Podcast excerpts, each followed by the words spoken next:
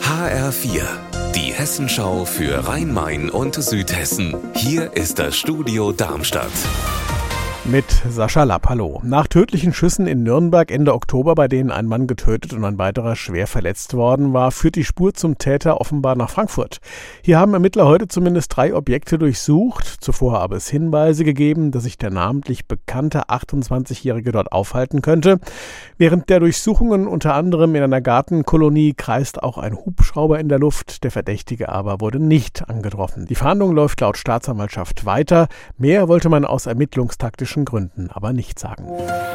Im Frankfurter Stadtteil Riederwald gibt es Aufregung um Reichsbürger, genauer gesagt um Leute, die sich zum Fantasiestaat Königreich Deutschland bekennen.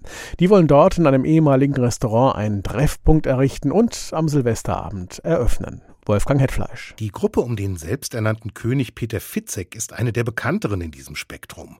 Und zu diesem Operettenkönig bekennt sich eben der Mann, der im Riederwald aktiv ist, auch wenn er gleichzeitig sagt, er sei kein Reichsbürger.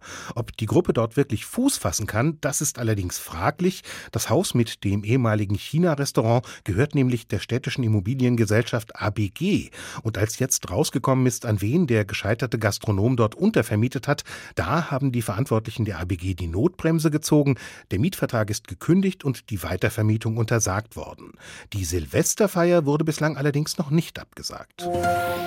Hochwasser kann ja gefährlich werden und zwar nicht nur an den großen Flüssen, sondern auch an den kleinen, wie dem Altrhein bei Riedstadt. Zum Schutz gibt es eigentlich sogenannte Winterdeiche. Doch bei denen in Riedstadt, da haben die zuständigen Behörden jetzt Mängel entdeckt. Anna Vogel. Auf den Deichen sind tiefe Reifenspuren von Autos, die da wohl eben mal ausgewichen sind. Es gibt Trampelpfade, wo kein Gras mehr wächst und Anwohner haben Bäume und Sträucher in ihren Gärten wohl zu nah an den Deich gepflanzt. Das alles schwächt aber die Deiche, wenn es wirklich mal Hochwasser geben sollte und es wird dadurch schwieriger, im Ernstfall mit Maschinen an den Deich ranzufahren, um ihn zu verstärken. Deshalb bittet Riedstadt die Bürger, schont die Deiche, dann schützen sie am besten. Unser Wetter in Rhein-Main und Südhessen.